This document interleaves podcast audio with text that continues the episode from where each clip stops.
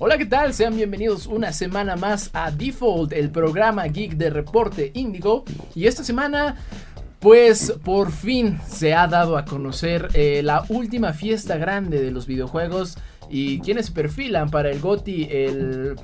No sé si ansiado, no sé si polémico, no sé si esperado, GOTI 2023. Pero si quieren saber de todo esto y mucho más, quédense porque apenas comenzamos. Los nerds llegaron ya. Videojuegos, películas, cómics y mucho más. Esto es Default, el podcast geek de Reporte Índigo. Entra. Hola, ¿qué tal? ¿Cómo están? Eh, nos encontramos en el episodio número 13. ¿El 13 de la suerte? ¿El 12? El número X. El número quién sabe cómo. El número quién sabe cómo, quién sabe cuándo, pero estamos de regreso aquí en Default. Hoy estamos eh, con casa más o menos llena. Eh, un saludo a Cris, donde quiera que esté, pero eh, pues nos acompaña el señor José Saucedo. Buenas, pues aquí esperando llegar al chisme. Y Axel Fernando. Y también aquí listo para platicar de mucho que sí, se manda con pocas noticias, pero con esto de las nominaciones al GOTY pues tenemos un debate muy amplio. ¿no? Creo que fue semana polémica, más allá de los Game Awards, mmm, fue semana polémica porque este por fin pudimos ver tráiler o lo que sea que haya sido eso porque dura como 19 minutos eh, de Suicide Squad Kill the Justice League, el siguiente juego de Rocksteady. Juego Vas, muerto, por cierto. Juego, juego que, que nació de, sí, tiene muerte de cuna. con, sí. Este empezó de por sí envuelto en, en, mucha polémica porque bueno, todos estábamos muy emocionados porque Rocksteady, ¿no? O sea, Batman Arkham, o sea, toda la serie Arkham super. es buenísima.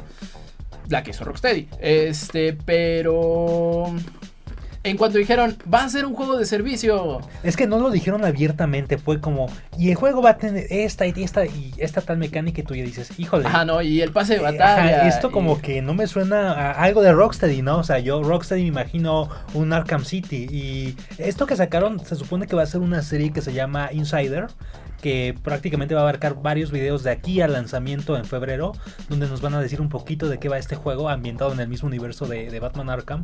Por eso es tan largo, pero no sé. El juego se retrasó de entrada ya dos años. Uh -huh. Y la última, el último retraso fue por esta polémica de Game De que a nadie le gustó. Ajá, Así sencillo. Justamente. Tan sencillo, no, no. Pero, pero ahí está, eh, ahí entramos a, a, otro debate, ¿no? Que yo creo que la forma correcta de salvar ese juego hubiera sido volverlo a desarrollar desde cero. Porque uh -huh. si toda tu mecánica de juego, o sea, tu core gameplay está corriendo alrededor de un juego de servicio, pues nomás no, o sea, y menos cuando Rocksteady pues está acostumbrado a hacer experiencias de un solo jugador. Justamente. Y no Va a pasar es la primera, lo mismo que Redfall. Exactamente, no es la primera no es la primera historia que conocemos así. Pero el problema Suicide Squad es que Warner tiene de elecciones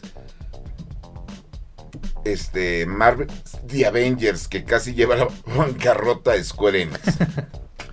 tiene Redfall que es un juego que una compañía de genios dedicados a hacer aventuras en primera persona les dan un programa de servicio y más de la mitad del equipo terminó renunciando.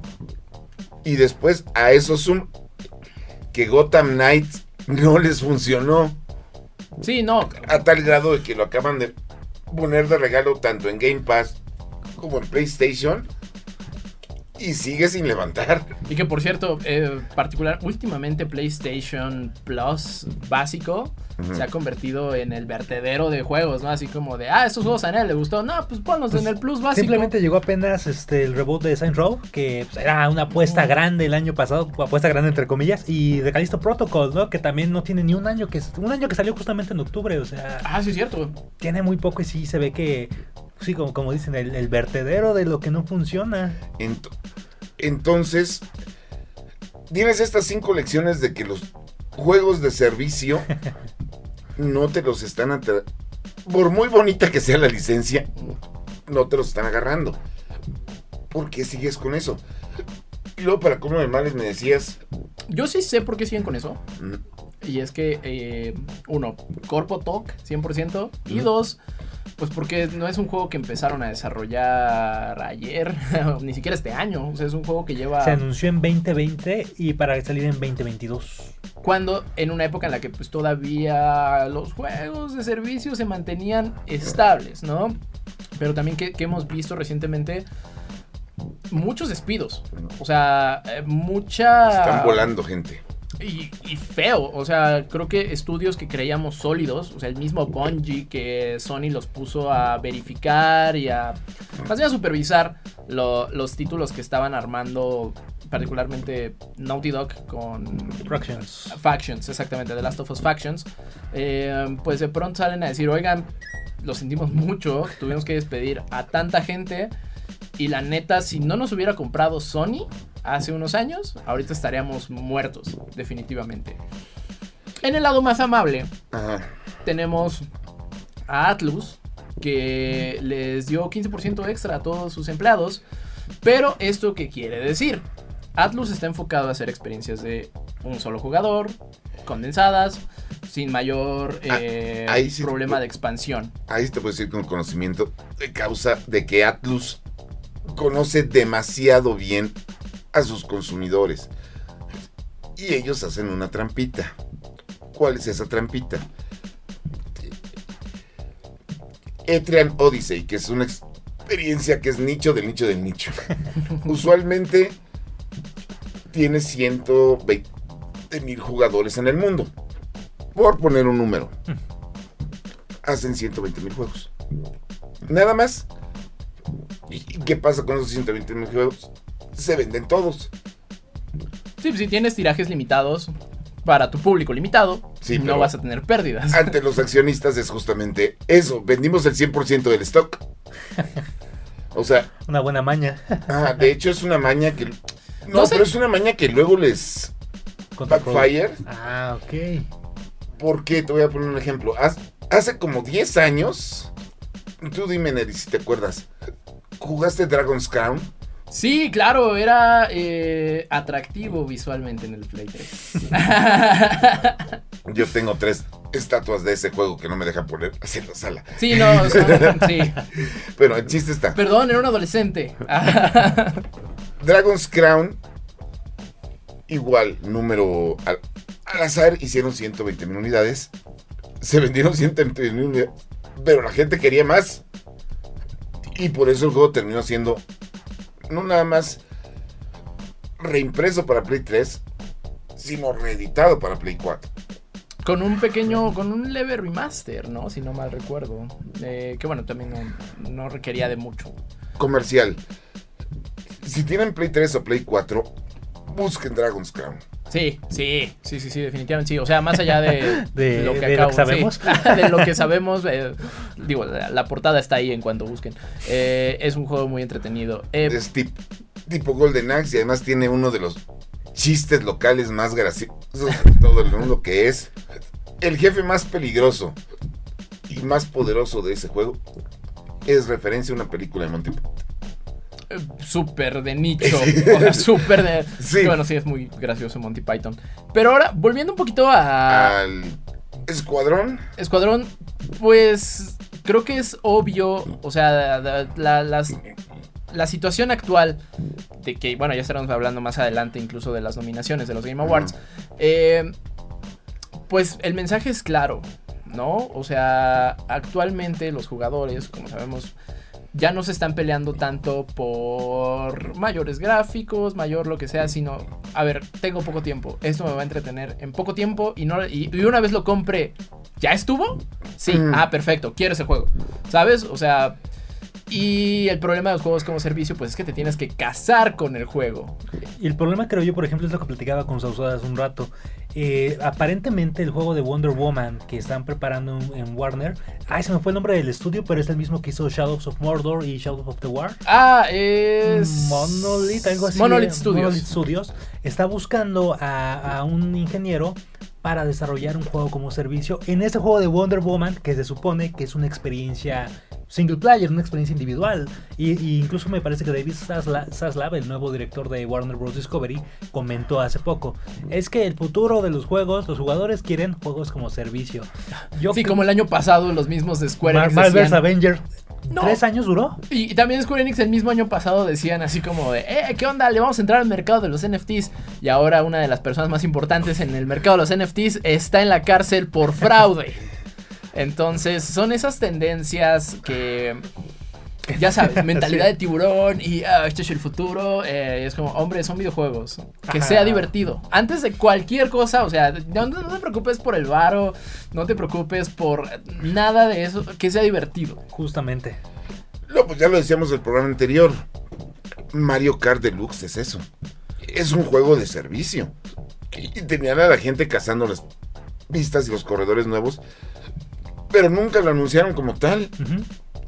Igual, Sí, o sea, vieron la oportunidad, pero porque la base ya era divertida. Pero Ajá. si, si lo haces, si, o sea, si tu primera piedra del juego es quiero hacer dinero con esto, Ujú. olvídalo. Se llaman juegos, gente. ¿Sabes? no, pues justamente eso es lo que tenemos que hablar ahorita en esta primera reseña. Un juegazo. Que es experiencia de un solo jugador. Que venimos cargando desde los 1990. Del 96, si no mal recuerdo. Y que Nintendo reeditó.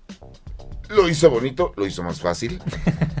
Digo, lástima que no tenemos a Chris aquí, pero ya lo, ¿cómo se- ya lo estuve viendo y sí, se, está mucho más fácil que el original. Que es Super Mario RPG. Así es, Super Mario RPG Remake. Pues vayan a ver la reseña.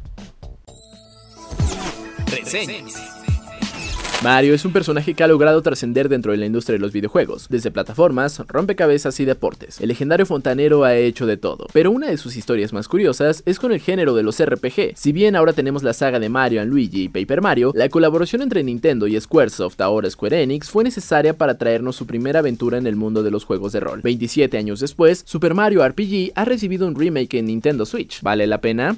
La historia que comenzó todo. La historia dentro de los juegos de Super Mario Bros. siempre ha sido simple. Bowser secuestra a Peach y Mario debe ir a rescatarla. Al principio del juego esta es la premisa del título, pero cuando derrotas a Bowser algo inesperado sucede. El castillo comienza a temblar y de un portal aparece una espada gigante que lo destruye y hace que los tres personajes salgan volando. Dicha espada es el comienzo de una invasión de personajes de otra dimensión, y Mario deberá reunir fuerzas con personajes nuevos y conocidos para poder afrontar dicha amenaza y salvar a los diferentes reinos que rodean al reino champiñón. ¿Podrán Mario y compañía detener la nueva amenaza? Historia es bastante entretenida y memorable. Vale la pena mencionar que el juego cuenta con un guion con gran sentido del humor, y fue uno de los juegos pioneros en darle una personalidad a todos los personajes que ya conocíamos. En la época en la que salió el título, Squaresoft contaba con grandes RPGs en el Super Nintendo, como Chrono Trigger y los primeros Final Fantasy, por lo cual agregar una historia interesante era natural para ellos, y el giro que lograron darle con Super Mario Bros. fue genial. ¿Es la mejor historia de Super Mario Bros? Durante su lanzamiento esto era innegable, pero ahora tiene competidores como Super Paper Mario y Mario Luigi Bowser's Inside Story. Esto no le quita mérito al juego, al contrario, esto habla bien de lo que estaba formulando, y en 27 años se sigue sosteniendo bastante bien.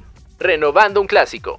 Uno de los mayores temores a la hora de adentrarme a este juego era la jugabilidad. Lo dejarían exactamente igual con el riesgo de que se sienta anticuado, te arriesgas a hacer muchos cambios y pierdes la esencia del título. Prácticamente después de los primeros minutos del juego todos mis temores fueron calmados. El juego aprovecha el crecimiento que ha vivido Mario con los otros RPGs y los implementa a la perfección. El título te hace explorar diferentes ubicaciones como Mario, donde puedes saltar y moverte como es costumbre. Dicho mundo está plagado de enemigos que a la hora de hacer contacto de ellos pasarás a la jugabilidad de combate. Si has jugado Paper Mario o cualquier juego de Final Fantasy esa época, estarás familiarizado con este tipo de pelea. Las batallas se llevan por turnos en donde tienes cuatro acciones posibles. Atacar, utilizar hechizo, defenderte o utilizar un objeto. Una vez que los miembros de tu equipo realicen sus acciones, es turno del enemigo. Vale la pena mencionar que los aspectos de plataforma son mucho más precisos que antes, y el combate trae un par de nuevas mecánicas. Tu equipo contará con 5 personajes que tienen las siguientes funciones. Mario es un personaje balanceado. Mallow es un personaje con magia poderosa. Por su parte, Geno es un personaje enfocado en la ofensiva. Bowser es el tanque del equipo. Y por último, mismo Peach se dedica a dar soporte y curar. Tomando el aprendizaje de Mario y Luigi, Super Mario RPG implementa la importancia de utilizar con buen tiempo tus ataques a la hora de defenderte. Antes solo hacías más daño o recibías menos daño si eras preciso. Ahora al tener buen tiempo te permite bloquear ataques por completo. Cada una de estas acciones con buen tiempo te permitirá cargar un ataque especial que dependiendo de tu equipo presente en la batalla tendrá diferentes efectos. Algunos son defensivos, mientras que otros son bastante ofensivos. Si eres consistente, el juego te recompensará aumentando tu ataque y otras cosas mediante un divertido sistema de combo. Todo esto ayuda a diferenciarlo de su versión original, y a mi parecer es un combate más divertido como consecuencia de esto.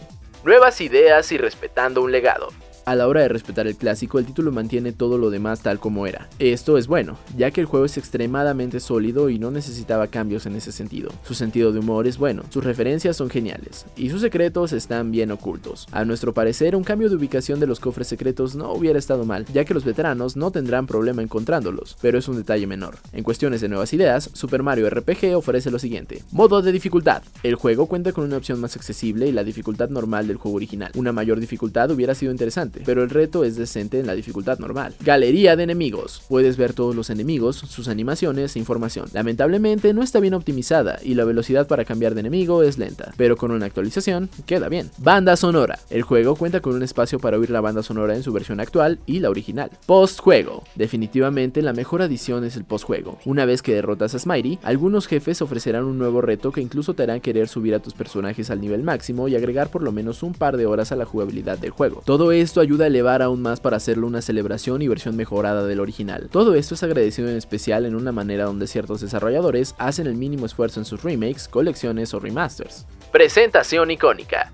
En su momento, Super Mario RPG fue un pionero, ya que era el comienzo del salto a la tercera dimensión para Mario. En Nintendo Switch revitaliza el juego y mantiene el estilo chibi encantador de antaño. Todo esto está complementado a la perfección con nuevas animaciones y nuevas cinemáticas entre otras cosas que le dan nueva vida y frescura a este mundo que si bien no lucía mal, 27 años es bastante tiempo. Por otra parte, Yoko Shinomura regresa una vez más para hacer nuevos arreglos de las canciones del juego. De acuerdo a ella, Super Mario RPG fue uno de los puntos de inflexión en su carrera para convertirla en la compositora legendaria que es hoy. Esto no es una sorpresa, ya que Super Mario RPG tiene una banda sonora icónica, y los nuevos arreglos harán que pases un buen rato escuchando la banda sonora. Definitivamente es uno de los mejores soundtracks del año.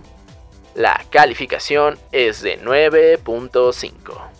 Super Mario RPG es un remake que le hace justicia a uno de los mejores juegos de Super Nintendo. Los cambios son bienvenidos, y se trató al título con mucho amor y atención a detalles. Las mejoras al combate y la jugabilidad son muy acertadas y definitivamente se convierte en uno de los mejores juegos del 2023, y la manera definitiva de disfrutar esta aventura. Si jugaste o no el original, es irrelevante a la hora de comprarlo. Si tienes un Nintendo Switch, este juego debe estar en tu colección sí o sí. Y bueno, esa fue la reseña de Super Mario RPG Remake, un juego originalmente lanzado en el 96, una colaboración bastante Eran inesperada. No, eran cuando Nintendo y Squaresoft, antes de eso. Antes de Square Enix. Bueno, antes de Square Enix, sí. Squaresoft eran novios. Fue su primer hijo. Ah, bueno, pero o sea, justo, inesperado porque fue el primer producto de aquel tórrido y fugaz romance. Antes de No. Final Fantasy VII Sí. que fue el divorcio. Square tenía trabajando con Nintendo desde el NES. Su saga más importante, que es Final Fantasy, eh, estuvo en el Nintendo y en el Super Nintendo, los primeros seis Sí, juegos, cierto. más todos los spin-offs. Chrono Trigger también. Chrono Trigger, que Chrono es Trigger, una no. locura. Chrono Trigger es Square, no es Enix. No, ese, No, ese- sigue ese siendo Square. Ah. Entonces, fueron los juegazos y un día dijeron, ¿por qué tú y yo no hacemos algo? Y ahí vino Super Mario RPG. De hecho, la pelea contra Kulix es una referenciota a Final Fantasy en general y a Final Fantasy 4 en específico. ¿Por qué? Pónganlo en los comentarios. Eh, que- quien también podría eh, responder esa pregunta creo que es Chris, pero bueno, Chris no nos acompaña. Él jugó, entonces, y se encargó de, creo que, exprimirle hasta el último segundo a ese juego. Entonces hay bastante contenido. Peleas con Eh, Chris jefes. ponle Mario y. Pokémon. Peleas con jefes, eh, Creo que los rematches de los jefes, ¿no? sí, O sea, rematch de New Game Plus, o sea, reseña, vayan al canal de Indigo Geek MX porque Mucho ya están disponibles, hay muchísimo contenido. eh, y pues bueno, es un juego que merece la pena ser visto. Si no lo conocen, conózcanlo. No, pues a estas alturas de- del partido, mal- demasiada gente no lo conoce. Sí, ya, pues sí, ya es un. Porque lo editaron de- originalmente en Super Nintendo para Japón y Estados Unidos. No llegó a Europa hasta que lo metieron a, la tienda del Wii. La consola virtual, sí es cierto. Ajá. Y hasta ahí, por eso el remake la agarró de curva a muchos. Y levanta mucho la vara para ahora eh, 2000 Years Door. Sí, pero va a ser lo mismo, o sea, 2000 Years Door ya está hecho. Es uno de los mejores RPGs de Mac. Nada más lo van a hacer bonito. Que, Para el Switch. Que es potencialmente regable. O sea, en el lado de Nintendo vemos que no, porque bueno, ya Son muy son, son sus hijos, Ajá. son sus hijos bonitos que va a cuidar. Pero, pues bueno, o sea, lo- lo- no importa qué tan legendario o bien hecho esté un, un juego, pueden regarla. Eh, digo, también del lado de Japón tuvimos por el Capcom el remake de Resident Evil 3. El, y ese el no un DLC, chido. ¿no? Creo que dura más este Separate Ways de Ada Wong. Sí. que, o sea, un Resident Evil así- tres horas. Capcom se sacó con sus remakes porque el Ah, sí. 4 está nominado Al, mejor juego del año, año. entre otras ternas para los Game Awards. Que vámonos justamente. Eh, Este lunes se llevó a cabo la conferencia, eh, live stream. Eh, lo Los que, tuitazos, ¿no? Los, Los tuitazos, eh, lo- ya sabes, de, los Game Awards en donde Geoff Kinley se para y dice, eh, ¿qué onda? Yo y mis compas vamos a hacer esta fiesta y en esa fiesta vamos a premiar a Oh. otros compas eh, y también ustedes la van a pasar bien porque van a haber muchos anuncios. Eh, Así es, no, pues es que mire, ge- generalmente para quienes no ubiquen, The Game Awards es la última premiación de videojuegos que se hace en el año. me Es atrevo a la decir más- que es la última evento grande de videojuegos en general. Ajá. ¿Son los más importantes? No lo sabemos. Porque están los Joystick Awards Están los BAFTA. y están los BAFTA. Pero sí son los más populares. Justamente porque tienen 10 años haciéndose y en el evento donde se entrega la premiación tipo Óscares han pasado tres cosas muy importantes. Mensajes La antisemitas. primera, no, no, no. Espérame tantito, espérame. La primera, la más importante, tiene mucho trailer exclusivo que se muestra por primera vez ahí. Normalmente es de Kojima. No, se la avientan de todo. De hecho, Ah, sí, pero ahorita está el rumor de que Grand Theft Auto 6, su primer trailer, va a aparecer. yo siento que no. Los va a No. opacar si lo Yo hacen. siento que no. Pero está el rumor. E- El segundo, como no tienen el mismo feed, lo que tienen otras premiaciones ya, se Grammys, Emmys, Golden Globes o Oscars, No hay una academia detrás, vaya. mm, ha salido cada developer a hacer y decir cosas. ah, Qué bueno. Sí, lo vimos ya, sí, lleva, lleva varios años en donde pues el mismísimo Cliffy B, ¿no? La, la mente detrás de Gears of War tuvo un desconecte como, lo acto- como los tiene en Twitter, vayan a seguirlo, es muy divertido el señor. Este, pero pues en plena transmisión en vivo, eh, la El gente creador de, de- Text2, De Two salió Sí, a decir la gente de Hazel Light del Ajá. 2021, que por cierto, fue, fue el, el long shot de- del año, o sea, porque nada, o sea, sí, Takes Two está muy divertido, Hazel Light hace un gran trabajo, aprendió mucho con A Way Out, y en Two lo refina y lo lleva a lugares muy padres. Pero no era juego del año. Bueno, yo no creo que fuera el juego del año. Ah, Creo que fue raro cuando se anunció. Bueno, cuando sí, cuando ganó. Esa como, fue- esa gana- "Ajá". esa terna fue para para que vean que somos creíbles. Le vamos a dar esto es un juego indie. Lo curioso Ajá. de este año es que creo que no hubo ningún indie nominado, al menos en, en, la Master, ¿no? En- No, hay una trampa aquí en esta. Baldur's Gate. Si nos vamos a la pura definición técnica, es un juego indie. Sí, justo te iba a decir, creo que el indie es Y- Baldur's. Y Sea of Stars, que te lo vendieron como un RPG indie, Sí, es de un estudio grande. choncho, sí. Entonces, Grande, pero que- sin llegar a AAA, ¿no? No, o sea, no puede llegar a ser triple A porque se nota que de cierto nivel Sea of Stars fue como un pet project que se salió de las manos. Que, bueno, justo, ¿quiénes son los nominados? O sea, la, la categoría grande, la que todo el mundo está esperando, así como esperamos mejor película en febrero que se den acá los Es la Oscars. única cate- categoría que al mundo entero le importa. Ah, exactamente. ¿Cuál es el mejor juego del año? Eh, Baldur's Gate 3 de Larian Studios. Tears of the Kingdom de hay un indie developer que se llama Nintendo. Va empezando el chavo. Mm. Eh, Alan Wake 2. Y tuvo Alan- dos. Sí.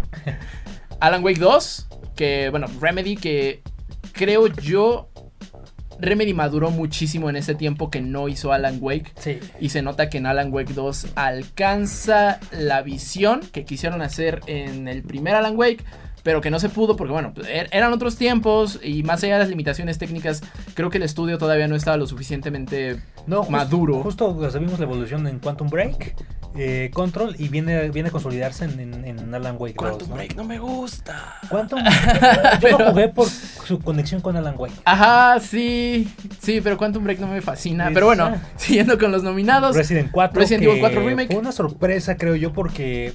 O sea, un remake que esté nominado. O sea, crea polémica, ¿no? Porque dicen, es que no es original.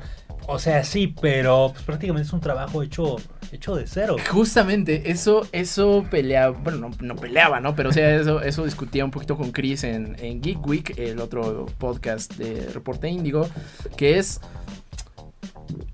Yo creo que sí merece estar ahí. Sí. Yo creo que sí merece estar ahí justamente por eso, porque, o sea, si bien, si bien eh, ya existía, creo que hacerlo desde cero ya implica que es un juego nuevo y más cuando no solamente es una nueva capa de pintura, ¿no? Creo que está muchísimo Cambiaron más gameplay. refinado. Eh, Nueva la- banda sonora. Nueva banda sonora, la visión, se nota que alcanzan la visión que querían lograr en esa época, Sí, este pero que no se podía por las limitaciones técnicas. Entonces, yo no le veo mayor problema a Chris sí. Chris dice, bueno, pues entonces ahí cuándo vamos a empezar a dibujar la línea, ¿no? Porque si por ejemplo ahorita saliera un remake de The Last of Us 2, eh, volvería a ganar Game of the Year. Yo dije que nada más como que si se sienta una regla de ya tiene que ser de dos generaciones atrás, creo que con, con eso nos libramos de, de, esa, Polémica, este, de ¿no? esa polémica. También Y- está Spider-Man 2. Ese sí siento que. Ese, ese siento que si gana es por popularidad. Yo no esperaba que estuviera Spider-Man 2, la verdad. Yo tampoco. No, sí me llamó la atención. o Está sea, bueno, o sea, no nos malinterpreten, el juego es buenísimo. Pero creo que no tiene el calibre, o sea, personalmente yo creo que no tiene el calibre para competir con... Sal de ahí, eso no es tu familia, ¿no? Uy, mm, a nivel técnico creo que sí, Ajá. eh, porque igual, o sea, es un, es un juego súper bien ajustado hasta el último pixel, si tú quieres. Eh, bueno, al menos en mi experiencia yo no tuve el bug de ningún tipo, ni siquiera el graciosísimo Spider Cubo, que ese sí me hubiera, ese sí me hubiera gustado tenerlo. Este... Entonces, creo que a nivel técnico lo que hace justo con el Quick Travel está increíble.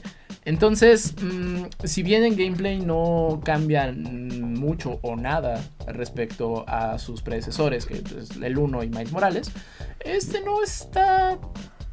ah, sí, e- es el, es el más flojo y no con eso quiere decir que sea malo. O sea, imagínense qué tan buena calidad sentaron este, este 2023 los lanzamientos, que el más flojo sea Spider-Man 2. De esa Y categoría. Después está un juego que han utilizado para hacer polémica, que es Super Mario Bros. Wonder. ¿Y por qué digo para hacer polémica? Porque en los 10 años que se tienen organizando los Game Awards, nunca Microsoft ha tenido un exclusivo nominado como juego del año. Eso sí, pero creo que este año tampoco, o sea, na- sí polémica porque bueno, no está Xbox en el Game of the Year, pero no tenía, o sea, digo Starfield y lo que quieras, pero Hi-Fi Rush, pero particularmente Starfield, que era como su apuesta gigantesca del año, así como salió, la gente dijo, ah, mira. Ok, sigamos con nuestra vida. Sí, Sí, fue, fue No, un pero ahorita ya tienes, hay, hay toda una campaña de Xbox, del fandom de Xbox para que no veas Game- los Game Awards, porque no es posible que digan que Mario Bros. One es mejor que Starfield. Y hay video. Ah, Sí, o sea, sí, seguramente hay un video de alguna persona que salió una coladora que te va a dura- explicar durante dos horas por qué Starfield es superior. Pero co- como lo mencionábamos anteriormente, puedes tener un buen de sistemas, que eh, sí, mucha, muchos finales, sí, se genera proceduralmente, lo que quieras. Mario Wonder es divertido Es que es eso. y no lo puedes negar. Tiene que ser Mira, eso lo ves y lo reconoces en la cantidad de streamers. O sea, no veo. Hubo mucho stream de Star. Me van a matar.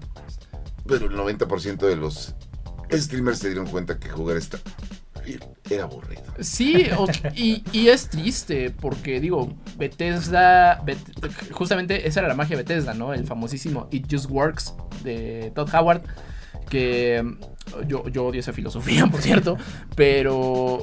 Pero sí, solo funcionaba, simplemente funcionaba. O sea, Fallout 3 es divertidísimo.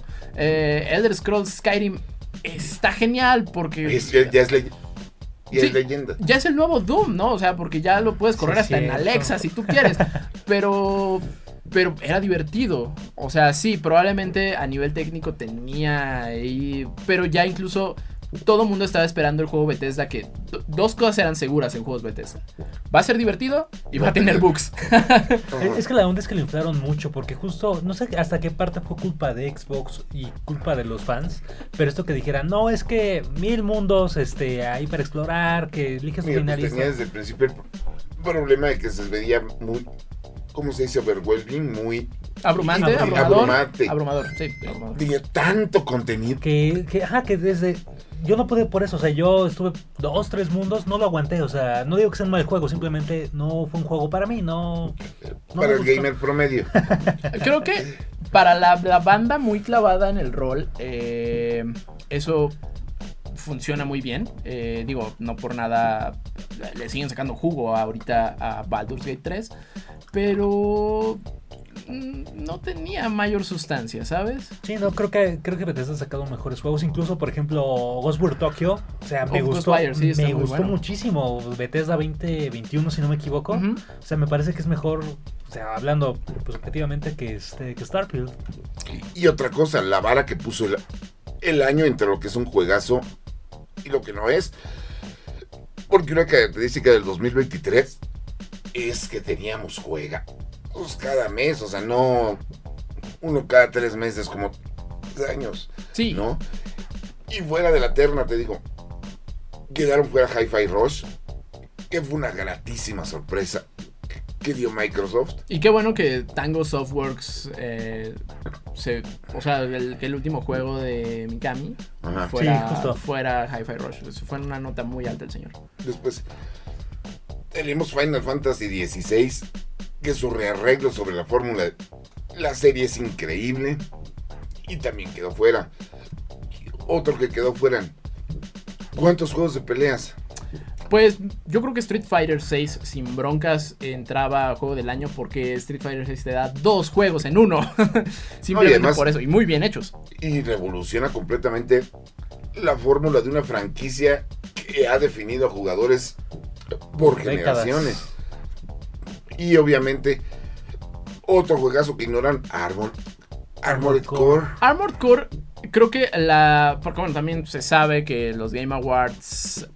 Como no existe todavía una academia o una cuestión más mm, institucionalizada, eh, pues es un concurso de belleza. Y Armored Core eh, es un gran juego, pero no es muy popular. O sea, sí, lo que quieran de los juegos Souls, pero Armored Core es su propia cosa. De hecho, eh, mm, ay, se me fue el estudio. From Software empezó con Armored Core, por si no sabían. O sea, antes de sus Demon Souls, de sus Dark Souls y de sus Bloodborns, tenía Armored Core. Y tardaron más de 15, 20 años en regresar.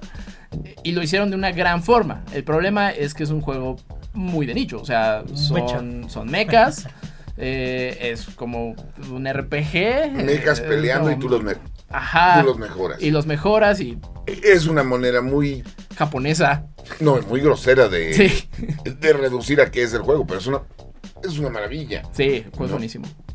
Y, y que creo que eh, también sirvió para que From Software tuviera una bocanada de aire fresco. Sí, de porque que- si bien mm, sus juegos de Souls jamás fueron deficientes, pues creo que también es una es un género que poco a poco está causando fatiga. Y, y no lo digo como algo malo, ¿no? Pero pues, o sea, son estas tendencias que eventualmente van cambiando. Y el problema es que así como hubo un momento en el que todos los indies querían ser Metroidvanias, ahora todos los juegos doble A para arriba querían ser eh, algún Souls-like. Souls-like. Como Lives of P que también salió este año. ¿no? of P, que le fue bien. Sí, sí. Pero después tuvimos Nioh, o for, ¿sí fue Nioh? Creo que sí. Que Ay. no está tan bueno. No, y además, justamente el otro juego, el. Se me fue el nombre, que es ruso. Este, eh, Atomic Heart. Atomic Heart. Heart. También llegó y dio su impacto y en estas. Pero Atomic Heart fue más por los memes. ¿no? O sea, bueno, no, no como tal memes, pero sí por, como por el contenido, ¿no? O sea, Y aparte como era sucesor espiritual de, de Bioshock, Bioshock. o sea, como que había como cierto interés ahí. sí, creo que, creo que, o sea, si me preguntas cuál es la mejor secuela espiritual-ish de Bioshock que salió este año, yo me iría más por el remake de System Shock. No he tenido chance de jugarlo, pero Está sé que bueno, está, está está bueno. Ah, bueno. Y finalmente otro juego que quedó fuera. Y ese sí es de nicho, nicho, nicho, nicho. Pikmin 4. Bueno, Pikmin 4 es Shigeru Miyamoto diciendo, ah, ya trabajé mucho. Oigan, háganme un Pikmin, ¿no? Ah, esos estaban chidos. Pero funciona. no, está divertidísimo. Y funciona muy bien. Pero ahora, de los seis que ya menciona, ¿cuál creen que debería ganar? Yo, Yo voy. Ah, bueno, adelante. yo creo que gana Alan Wake solo para que Sam Lake se ponga a bailar Herald of Darkness en el escenario. no, la 100% verdad yo le voy a Zelda, creo que para mí no hay otro. O sea, quieres que gane Alan Wake, pero va a ganar Zelda. Quiero que gane Alan Wake para que vale Yo no creo que se lo este vayan a dar. Yo tampoco. ¿Por qué? Porque ya se lo dieron. Y porque Baldur's, hombre. O sea. No, o sea, Zelda es muy bueno. Su contenido fue increíblemente vi- viral. Pero no deja de ser lo que mismo que en Spider-Man 2. Una secuela sobre mecánicas que ya conocemos. Sí, que, que de nuevo, es un juegazo. Eh, De, de que es un juegazo, es un juegazo. Pero ya lo vimos. En cambio, Alan Wake 2 y Baldur's Gate son juegos que, que salieron y que agarraron en curva a todos porque no esperaban que estuvieran Tan bueno. sí. Par- tan buenos. particularmente Baldur's Gate, ¿no? Creo que. eh, o sea, son pocos títulos que damos, pero cuando se lanza un nuevo Baldur's es todo un evento. O sea, porque justamente es como. Es un cometa. O sea, pasa una vez y no lo volvemos a ver dentro de 20 años. Entonces, eh, yo sí creo que va a ganar Baldur's. eh, porque justamente por eso. Y porque creo que sacó al mainstream algo que es muy de nicho. O sea, Calabozos y Calabozos y Dragones. eh, eh, sí, no, no, no es fácil que llevar esto a una comunidad más mainstream. Eh, creo que solo antes de Baldur's Gate lo había hecho pues, Stranger Things. Sí. y ahí como muy por encimita. Este, y este es un juego hecho y derecho de and Dragones. Dragons. Eh, ¿Y cuál me gustaría que ganara? Pues sí, definitivamente Alan Wake 2, porque pues es spooky y me, me fascina esa Y franquicia. Sam Lake bailando. Y Sam Lake bailando y, y Remedy, te quiero mucho. De hecho, ahí sí me debería decir. Si no es Spider-Man 2, es Super Mario Wonder. Los que están ahí nada más para rellenar la las, las recomendaciones. Pero pues también ustedes déjenos en, el comen- en los comentarios eh, esa pues su quiniela, su favorito a ganar y no se olvide que el próximo 7 de diciembre vamos a estar completamente en vivo haciendo co-stream de los Game Awards. Eh, en vivo desde donde quiera que se haga, no recuerdo cómo se llama, pero nosotros vamos a estar aquí en el Se estudio en Los Ángeles. El Indie. Theater. Eh, gracias. Este, pues ahí vamos a estar eh, en, esta, en esta transmisión que, pues al parecer ya va a ser una, una, una tradición de Indigo Geek en el que pues hagamos, nos juntemos, platiquemos, nos emocionemos y- o también nos enojemos como yo el año pasado con Stray. Eh, y, y hablando de juegos independientes, esta semana te tocó jugar algo Talos interesante. Principle 2, me parece que nunca había jugado la saga. Sí, muy, muy similar a Portal. Pero es un juegazo. Realmente yo no esperaba nada y terminé muy satisfecho. Prácticamente son unos androides este, humanoides que llegan a la, bueno, que aparecen en la Tierra después de que se extingue la humanidad. Es un juego de puzzles, tú tienes que resolver las cosas, pero viene cargado con muchos temas filosóficos. Esto del mito de la caverna de Platón, el eterno, el eterno retorno de Nietzsche, no es un juego de verdad para cualquiera. Es un juego que me parece necesitas como cierto bagaje para poderlo disfrutar bien, no entenderlo bien, eh, disfrutarlo bien. Y hoy mucha paciencia, porque los puzzles sí son muy complicados. O sea, me tocó 30, 40 minutos para resolver uno, pero la verdad la historia es muy buena y una vez que te clavas te va a atrapar muchísimo. Chequen pues, esta reseña. Chequen la reseña. Reseñas.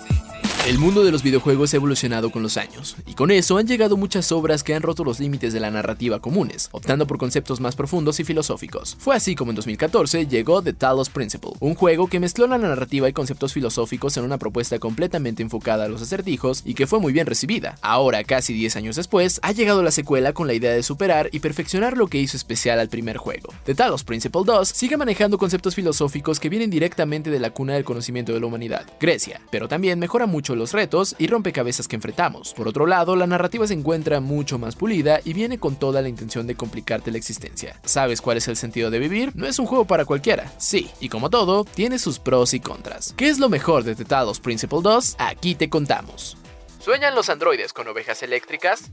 La historia de Tetados Principle 2 comienza al darnos el control de 1K, un androide de Nueva Jerusalén que será el último de su especie e intentará descubrir los secretos de la extinción de los humanos, mientras que irá conociendo un poco de la filosofía y cosmovisiones de las civilizaciones antiguas, por lo que sí es necesario tener al menos una embarrada de filosofía básica, pues entender algunos temas podría no ser tan fácil para los jugadores ajenos a todo esto. Por sucesos que no detallaremos para evitar spoilers, esta sociedad de androides descubre una enorme pirámide a las afueras de la ciudad conocida como megaestructura, y como era de esperarse, 1K en búsqueda de su propósito de existencia, se suma a la expedición con un equipo de expertos. Claro que ellos, como sucesores de los humanos, tienen miedos y dudas, algo que también juega un papel filosófico en la trama, pues ¿por qué un androide tendría temor si no es humano? ¿Cómo es mayor su sed de conocimiento? Y comienzan la exploración.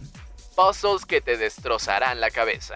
Como es de esperarse, los acertijos son el plato fuerte de este juego, tanto principales como secundarios, y todos son bastante engañosos, pues aunque a simple vista parece que solo te llevarán un par de minutos, la gran mayoría requieren mínimo de 10 minutos, y los más complicados pueden necesitar hasta 25, algo que de cierta manera es positivo, pues representa un reto y alarga el tiempo del juego. Los desafíos que nos encontramos son variados, y no se espera menos de un juego cuyo principal atractivo recae en los puzzles. Tendremos desde algunos que juegan con la gravedad, donde tendremos que hacer flotar ciertos objetivos, otro donde solo tenemos que sacar bloques de específicos y algunos nos pedirán ser más creativos jugando con una combinación de láseres con colores para terminarlos.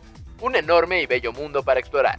Uno de los puntos más interesantes que tiene The Talos Principle 2 es que prácticamente nos deja recorrer mapas enormes y entornos muy bien trabajados artísticamente hablando. Recorremos algunos lugares fuertemente inspirados en la arquitectura egipcia, pero también hay espacios para otras cosmovisiones como la griega y lugares originales que nos invitan a explorar y dan más información o dudas sobre este nuevo mundo sin humanos. El hecho de explorar el mundo juega un papel metareferencial, por así decirlo, pues nos permite guiarnos por ese amor del conocimiento y encontrar respuestas en cualquier esquina o también solo cuestionar la razón por la que decidimos ir en cierta dirección. Por otro lado, también encontraremos algunas citas de célebres pensadores o filósofos que curiosamente nos darán algunas pistas o temáticas del acertijo que enfrentaremos. Desgraciadamente no es un título perfecto, pues se presentó algunos pequeños errores de rendimiento, pero también podría tornarse aburrido y quizá confuso para algunas personas que no tienen interés en los temas filosóficos o que no tienen la paciencia para estar más de 15 minutos pensando cómo resolver un acertijo.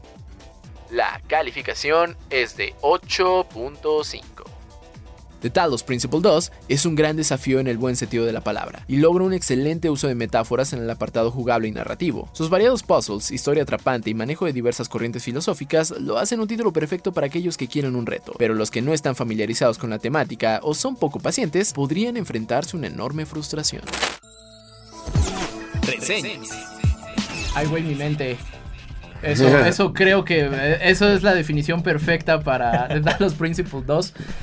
Yo ya había jugado, yo ya había jugado la, secuela, me gusta mucho. Eh, pero sí, son estos como walking simulators de puzzles. Eh, me bueno, si, les llamó la atención, vayan a jugarlo. Y de paso, yo les dejo la tarea de que jueguen The Witness, eh, que es de el mismo, es, igual un juego indie, pero es el mismo que desarrolló Braid para Xbox 360. O sea, algunos ayeres que si no han jugado Braid, va a salir en Nintendo Switch, este, o ya está disponible, creo. Em, una reedición de, de Braid muy divertida. Este, pero sí, The Witness es justo muy similar al Talos Principle. eh, solo despiertas en un lugar y conforme vas resolviendo puzzles se te va dando más lore Sí, y sí, tiene una onda como muy mm, existencialista, si así quieres verlo. Está muy bueno. Justo creo que eso es lo que me llamó de Talos Principle. O sea, que sí, como que no esperaba mucho, pero o sea, te va atrapando la historia a final de cuentas. Y visualmente es, es bonito. Eh, yo lo jugué en PC, desconozco cómo es una PC con gama media. desconozco cómo es una, en una consola de la actual generación, pero yo creo que se va a ver como bastante bien. O sea, a mí me recordó mucho esta novela que inspiró Blade Runner. Sueñan los androides con ovejas eléctricas. O sea, creo Mm. que tiene mucho de, de este, de este autor. Realmente creo que es un must to play. No es para cualquiera, pero si le dan una oportunidad, pues no se van a decepcionar. Y lo distribuye Devolver Digital. Entonces, pues ya tiene cierto sello de calidad, ajá, si así quieres verlo. Eh, pero también, bueno, regresando un poquito a al tema de Los- los, Game, Game Awards. Bueno, los Game Game Awards. ¿Cuál creen que sea el, el tiro largo? La- el juego que nadie estaba esperando que ganara en su categoría, pero va a ganar. Sonic Superstars en los juegos familiares. Familiares. Uy. ¡Ay, qué cachetadota sería esa, ¿eh? pero digo, no va a ocurrir. Todos lo sabemos. Sonic eh, Superstar cometió dos errores muy graves. Salir la misma semana que Super Mario Wonder y Spider-Man 2.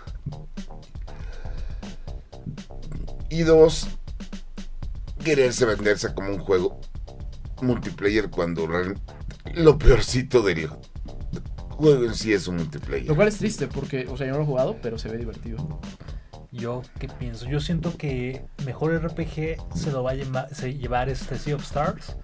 Me gustaría que se lo llevara Final Fantasy. Siento que, que todos estamos al menos en el entendido de que Final Fantasy merece el mejor RPG este año. Pero yo siento que Sea of Stars va a llevar ahí la sorpresa. Justo. No, de hecho en los RPGs tenemos el aviso. Si Baldur's Gate 3 gana mejor RPG, No, No va a gana ganar mejor juego juego del año. no va a ganar juego del año. Pero sí, Así como regla de los Óscares, Ajá. Pero sí estoy de acuerdo. Creo que eh, el que nadie va a esperar, o sea, no porque sea malo, sino porque pues está peleándose con un titán. Final Fantasy, que es, es el referente del. RPG. Es Sea of Stars, yo creo que sí le va a decir así como de, o sea, sí está muy chido Final Fantasy, pero, Pero aguántame bonito. tantito. Ajá. ¿sabes uno que me gustaría ver ganar? En juegos de carreras, el de Hot Wheels.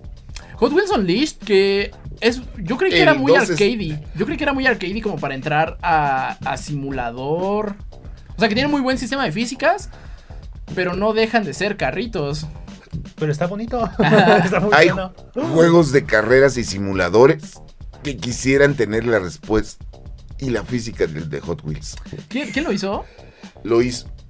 lo- ay, ¿No fue Codema- Codemasters? no, no, fue No. con Masters. Es una compañía que se llama Milestone, Milestone, sí es cierto. que hacen los simuladores de motos esos que Chris adora. Uy, le fascinan. Ah, pero el nivel de, de refinamiento que tiene el de Hot Wheels realmente es- está insuperable. que, que muchos creen que esta segunda entrega, que es Turbocharged, es nada más.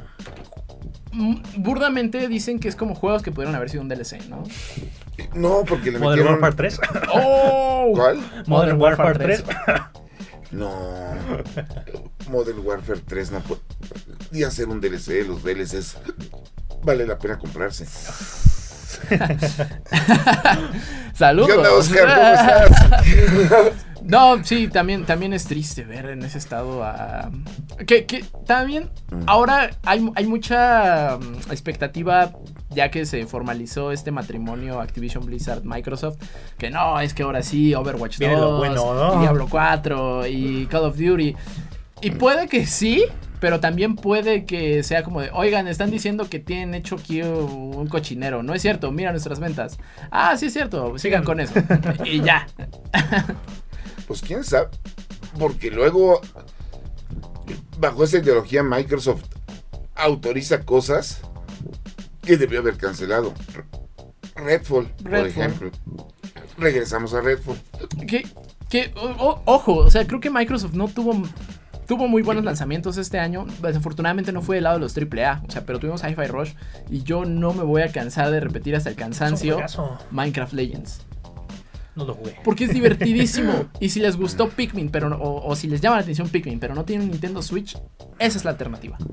Porque Minecraft Legends es muy divertido y lleva. Y justamente se separa por completo de sandbox y de la construcción y lo que quieras, ¿no? Es como de, a ver, no, o sea, es un juego de estrategia en tiempo real y está muy divertido y está súper accesible y, y, bueno, o sea, sí es una, es una experiencia muy condensada, tiene lo que tiene, dura lo que tiene que durar y sigues con tu vida, pero Minecraft Legends fue un gran título. Oye, retomando un poco de Game Awards, creo que también lo que está bueno es quién va a ganar en mejor adaptación. Recordemos que es el segundo año de mejor adaptación y este año tenemos The Last of Us, Super Mario la película, Gran Turismo. Ay, se me está yendo. Gran Turismo está ahí para completar la terna. Yo creo que la pelea está entre Mario y Last of Us. La verdad. Porque Castlevania Nocturne Ah, cierto, Bien. está Castlevania Nocturne. Es generó la suficientemente polémica por una estupidez. Yo, yo creo que se la va a llevar, o sea, bueno, claramente no, no conozco los estándares que califican, pero yo se lo daría a The Last of Us porque eh, Gran Turismo, la película, no se trata de Gran Turismo, o sea, gira en torno al juego, pero no... y no bueno, se cansan de mencionarlo. Tampoco le puedes hacer no muy- tampoco le puedes adaptar mucho a un juego que se trata de un simulador de carreras. Eh, y Super Mario la película, eh, si bien hace un gran trabajo porque le crea historia a un juego que no tiene historia, eh, pues es referencias la película.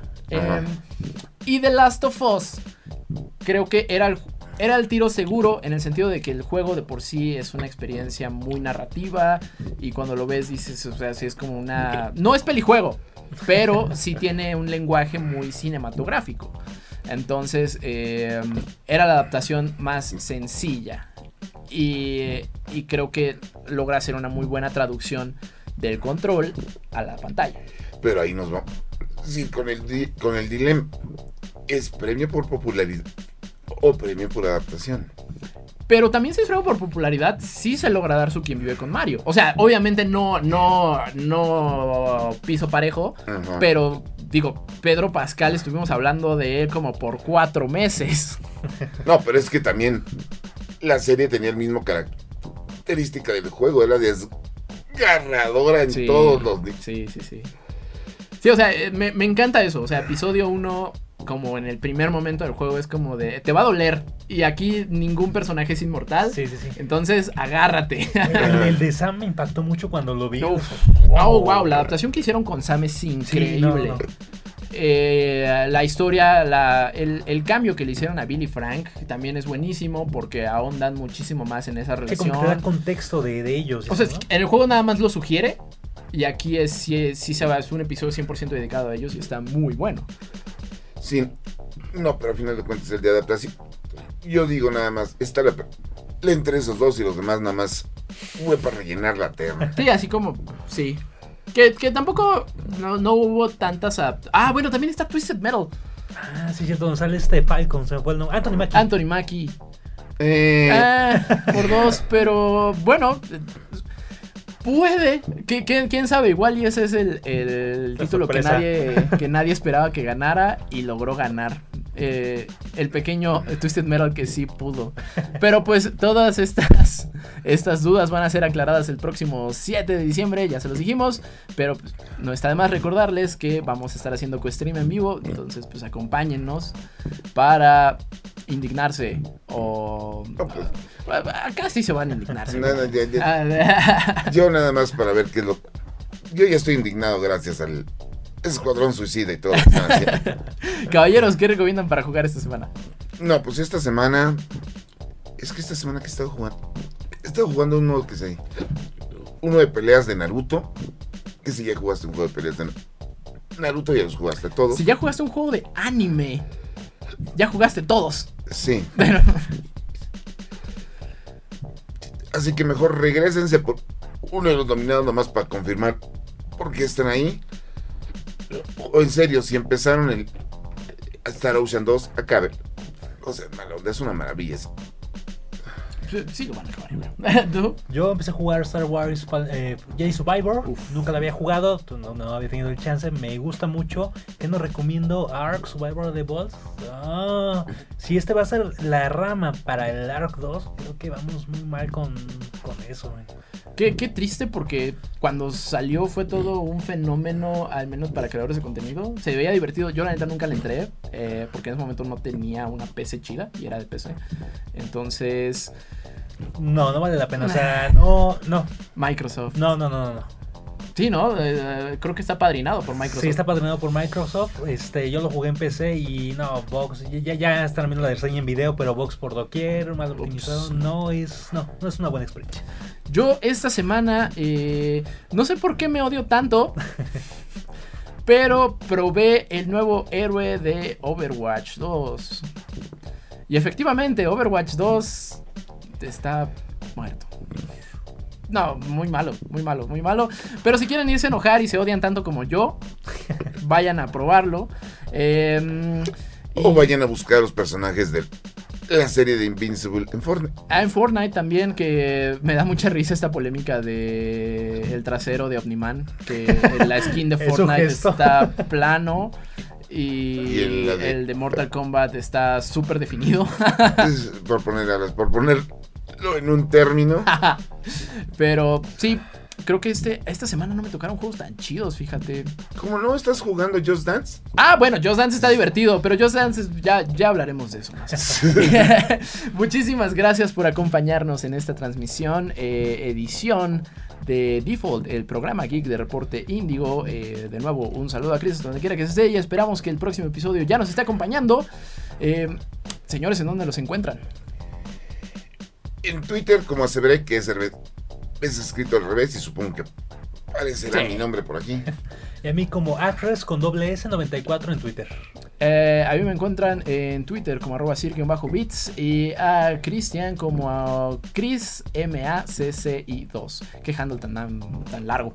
Este, pero también no se olviden de seguir a Reporte Índigo e Indigo Geek MX en todas las redes sociales porque pues recientemente tuvimos un...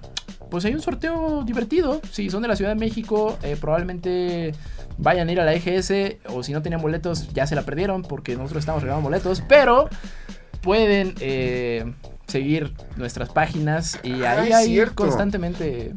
Este fin de semana está la Electronic Games Pues ahí nos en cuentan. México. ¿Qué tal? Ya, y así, así lo dejamos. Eh. Muchísimas gracias por acompañarnos. Nos escuchamos la próxima. Acabas de escuchar Default, el podcast geek de Reporte Índigo. Nos escuchamos la próxima semana, pero el chismecito friki no para en todas las redes sociales de Indigo Geek MX. Hasta la próxima. Este podcast de Reporte Índigo es producido por César Carrera, con locución de José Saucedo, Cristian Maxice y Marcos Neri. Default, el podcast geek de Reporte Índigo.